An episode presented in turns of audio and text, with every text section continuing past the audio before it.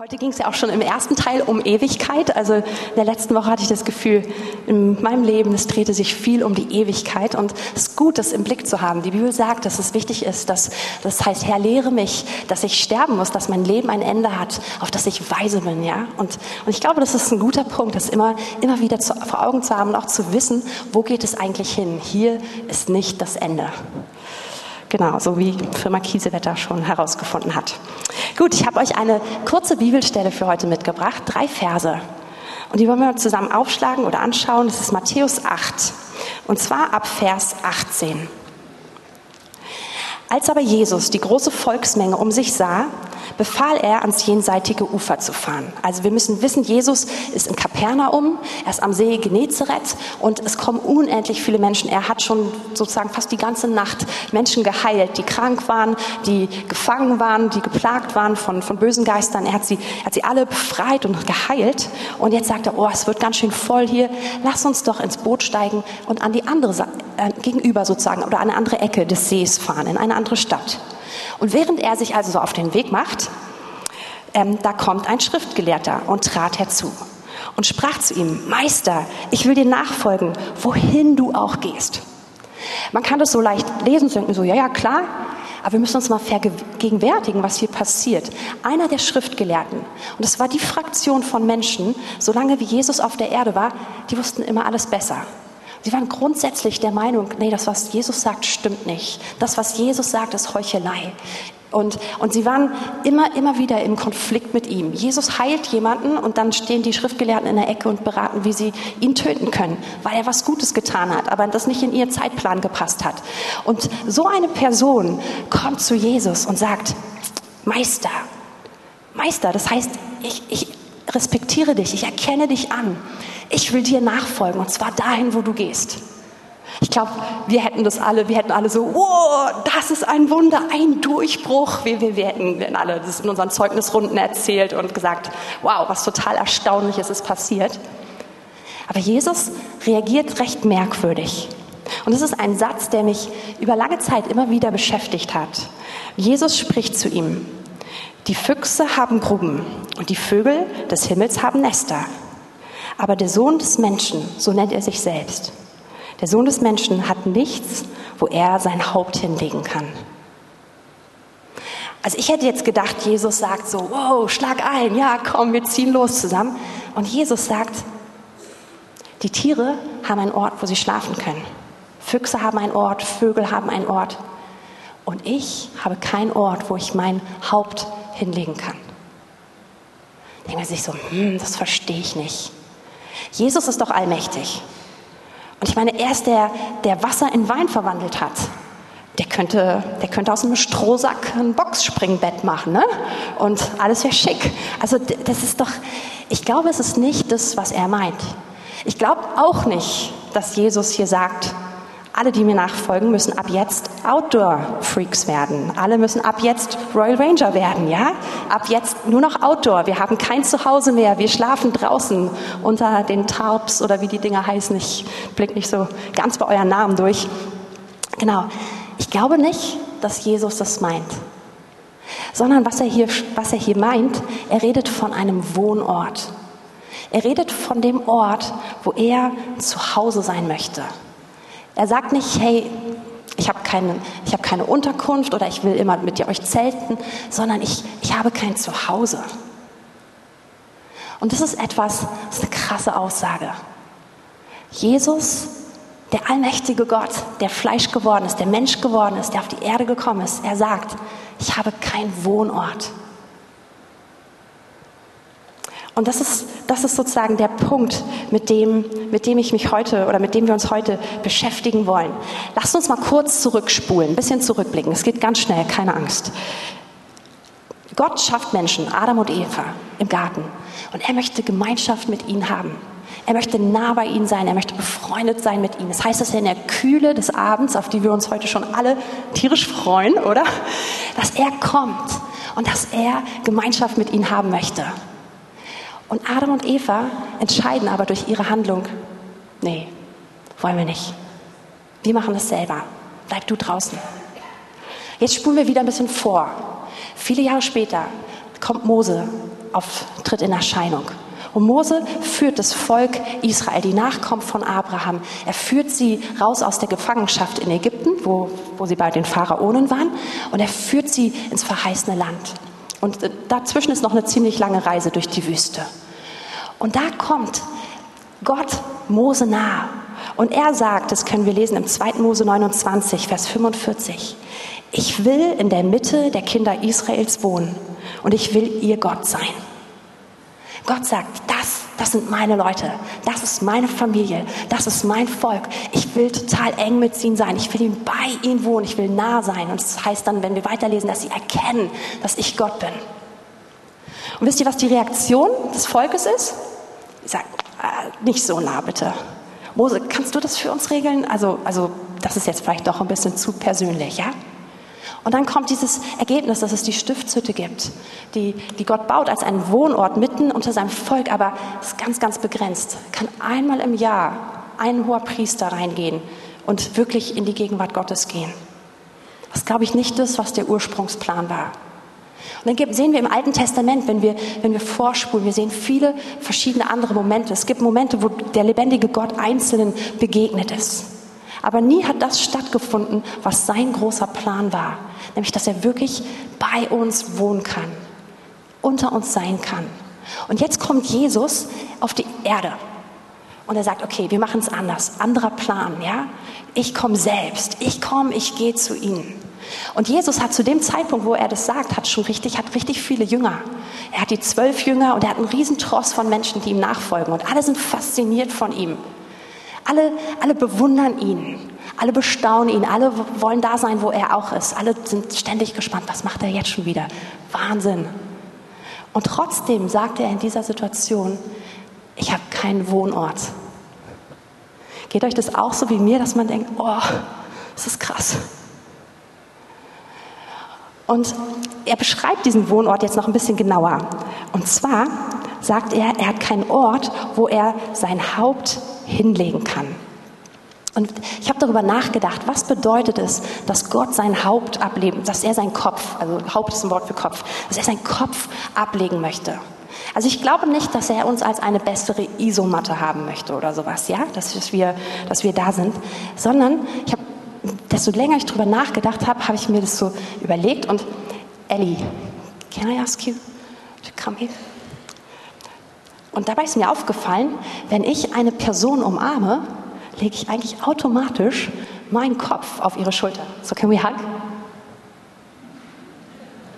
Und seht ihr das? Sie macht es mit mir, ich mache es mit ihr. Ist übrigens meine Freundin aus den USA, Ellie. Okay.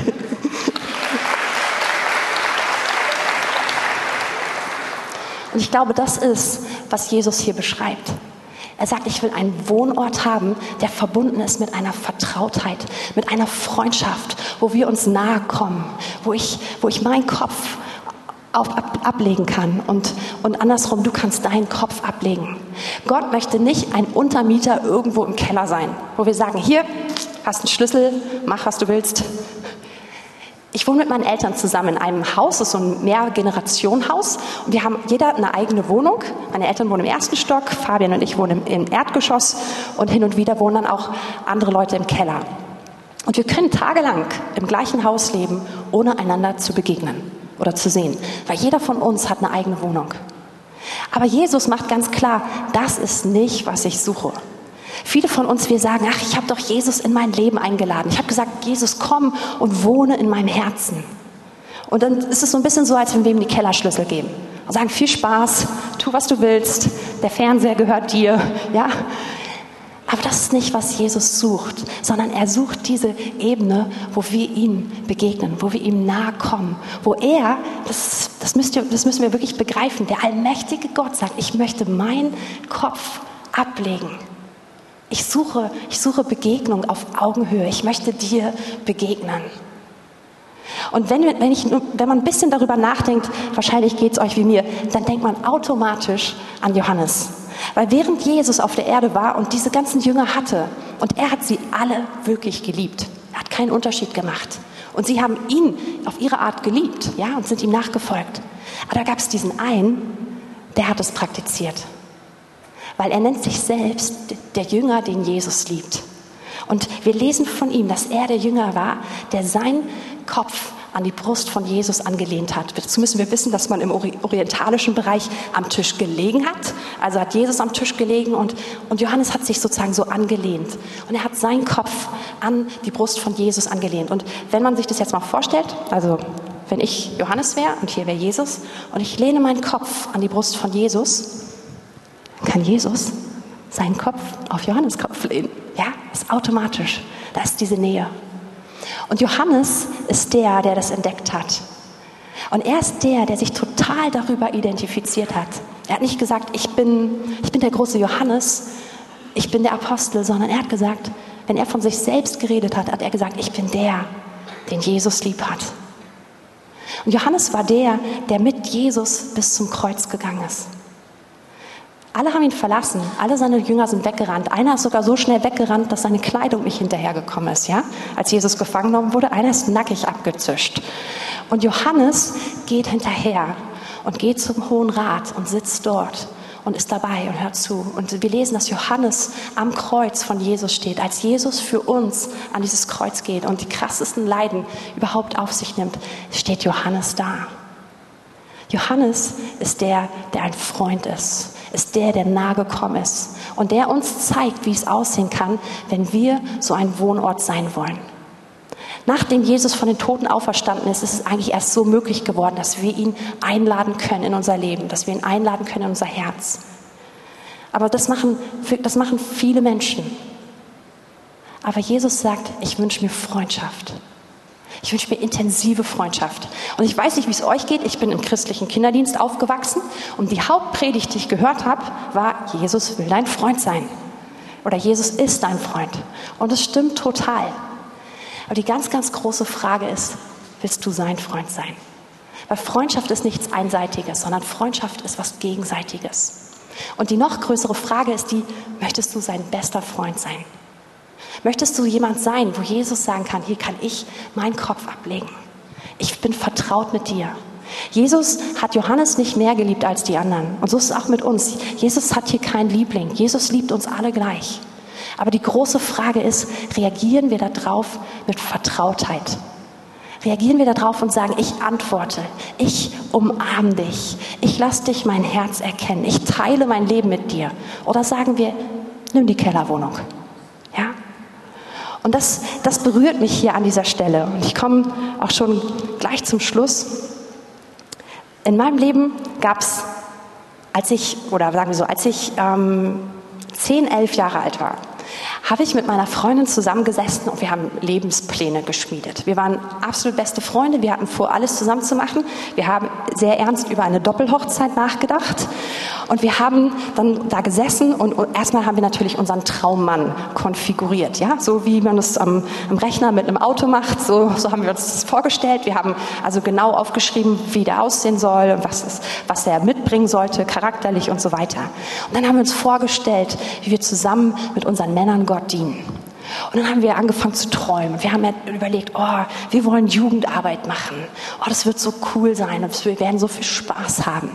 Und wir haben dann, wir waren beide so recht kreativ unterwegs. Ich war damals mehr so im Tanzbereich, sie mehr so im, im Pantomime-Theaterbereich. Wir haben überlegt, oh, und dann werden wir Musicals für den Herrn erfinden. Und es wird so krass. Und wir haben geträumt. Und einiges davon haben wir damals dann sogar aufgeschrieben. Und dann ist das Leben so weitergelaufen und es kamen zwischendurch viele Enttäuschungen. Und Sachen sind total anders gelaufen, als ich es mir vorgestellt habe.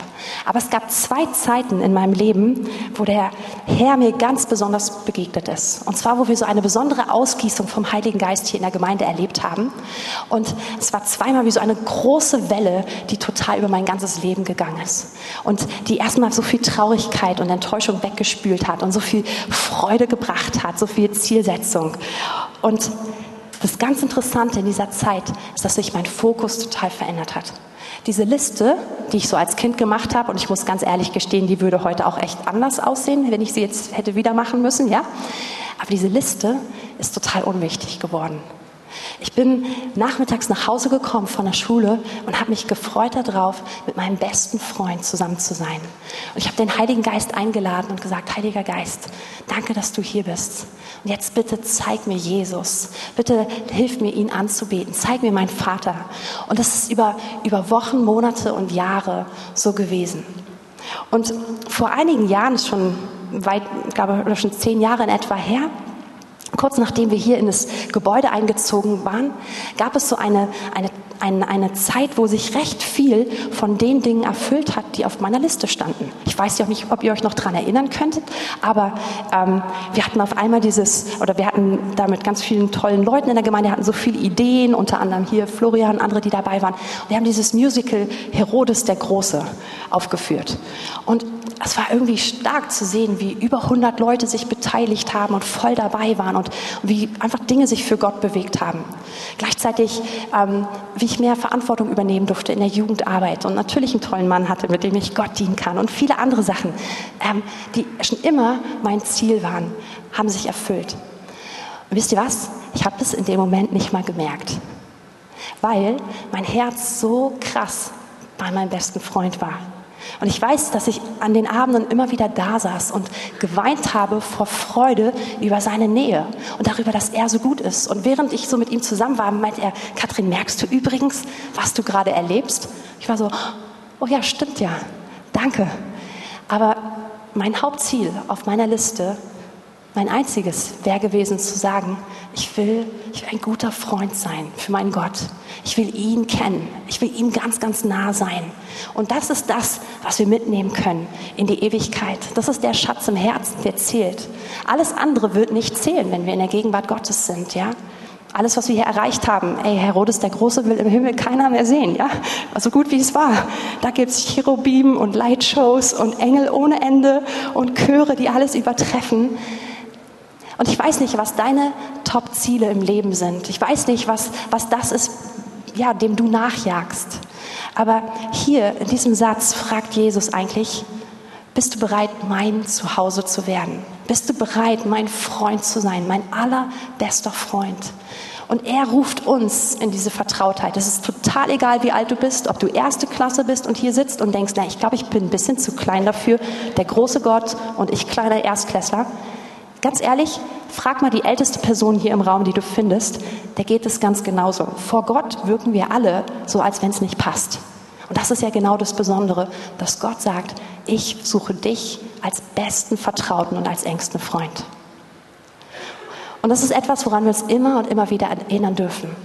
Und wir dürfen genauso mit Gott umgehen wie mit dem besten Freund. Wir dürfen ihn heute fragen, was man übrigens einen besten Freund auch fragt. Wir fragen, wie geht's dir? Wir dürfen ihn fragen, Gott, wie geht's dir heute? Der ist nicht schlecht gelaunt oder so, das ist nicht der Hintergrund der Frage, sondern Gott, was ist heute auf deinem Herzen? Was wünschst du dir heute? Was, worüber würdest du dich freuen? Was bewegt dein Herz heute? Und das sind Fragen, die wir heute zusammen Gott stellen können. Auch gerade, wenn wir zusammen sind als Gemeindefamilie. Also wir fragen Gott, was wünschst du dir von mir? Wie kann ich dir heute Raum machen? Und all das, wir werden das nie aus eigener Kraft schaffen sondern es ist das Werk des Heiligen Geistes in uns. Deswegen habe ich euch auch erzählt, dass es aus dem herausgekommen ist, dass ich ihn so intensiv erlebt habe. Aber jeder von uns, wir können da richtig reindrücken, weil es nichts Schöneres gibt, als der Wohnort Gottes zu sein. Seine Herrlichkeit, seine Gegenwart, dafür sozusagen die Hülle oder der Container zu sein. Ihr dürft nach vorne kommen und wollen einfach ganz schlicht zusammen schließen mit mit dem Gebet und einem Lied, was wir singen. Ich glaube, ich habe nichts Neues gesagt, aber ich möchte uns ermutigen, an diesem Ziel dran zu bleiben und es ist zu dem Hauptziel unseres Lebens zu machen. Weil es das ist, was Gott sich wünscht, was ihn erfreut, mehr als alles andere. Jede Leistung, du kannst sie knicken, alles geregelt haben, aber sein Freund zu sein, das ist das, was sein Herz berührt.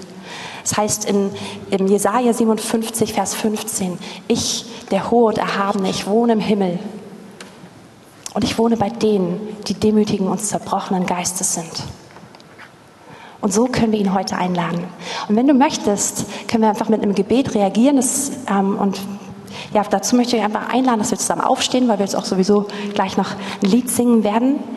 Und wenn Wenn du das möchtest, können wir es einfach so machen, dass wir unsere Hände so offen aufhalten, so als wenn wir dabei sind, gleich jemanden in den Arm zu nehmen.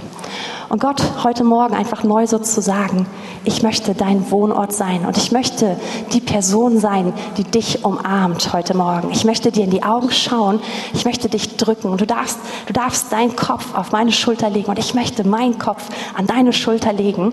Und so, möcht, so können wir das einfach machen, wenn ihr das möchtet und einfach Gott uns einfach zur Verfügung stellen und sagen, Herr, ich möchte heute Morgen einfach neu meinen Fokus darauf setzen, dir nahe zu sein und dich zu lieben. Und ich spreche einfach ein Gebet und ihr könnt es für euch persönlich mitsprechen, müsst es nicht nachsprechen. Und Herr, wir wollen dir wirklich danken dafür, dass du uns erwählst als Wohnort. Dass du keinen prunkvollen Tempel dir suchst, dass du, ja, dass du, sondern dass du uns nimmst, uns ganz zerbrochene Menschen und Herr, wir wollen dir heute Morgen neu sagen, dass wir lernen wollen, dich zu lieben, dass wir lernen wollen, dein Wohnort zu sein, dass wir lernen wollen, deine besten Freunde zu sein. Freunde, mit denen du alles teilen kannst. Und wir laden dich jetzt ein, dass du dich jetzt zeigst. Wir laden dich ein, dass du neu zeigst, dass du uns jetzt umarmst. Und zwar bevor wir vollkommen sind, bevor wir alles geregelt haben, sondern genau jetzt in diesem Moment.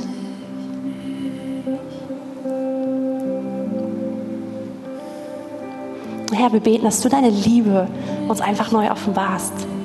Weil wir brauchen deine Liebe, um dich zurückzulieben. Und so bitten wir, dass du jetzt in diesem Moment, dass du zu unseren Herzen sprichst und uns einfach neu sagst, wie sehr du uns begehrst.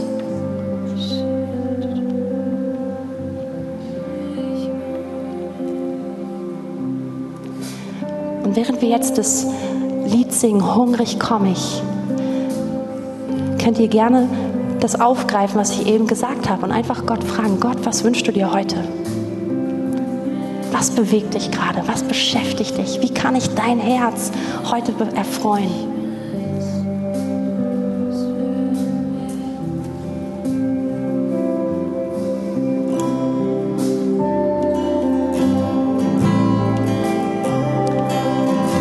Wenn jemand von euch eine Not hat, Heilung braucht, einfach dringend Gebet braucht oder wenn jemand diesen Gott zum ersten Mal in sein Leben einladen möchte, laden wir euch ein, euch einfach hier nach vorne zu kommen. Hier werden gleich Gebetspartner stehen, die einfach mit euch beten. Ansonsten nutzt jetzt diesen kurzen Moment und sagen, Gott, ich will dir nah sein, was wünschst du dir?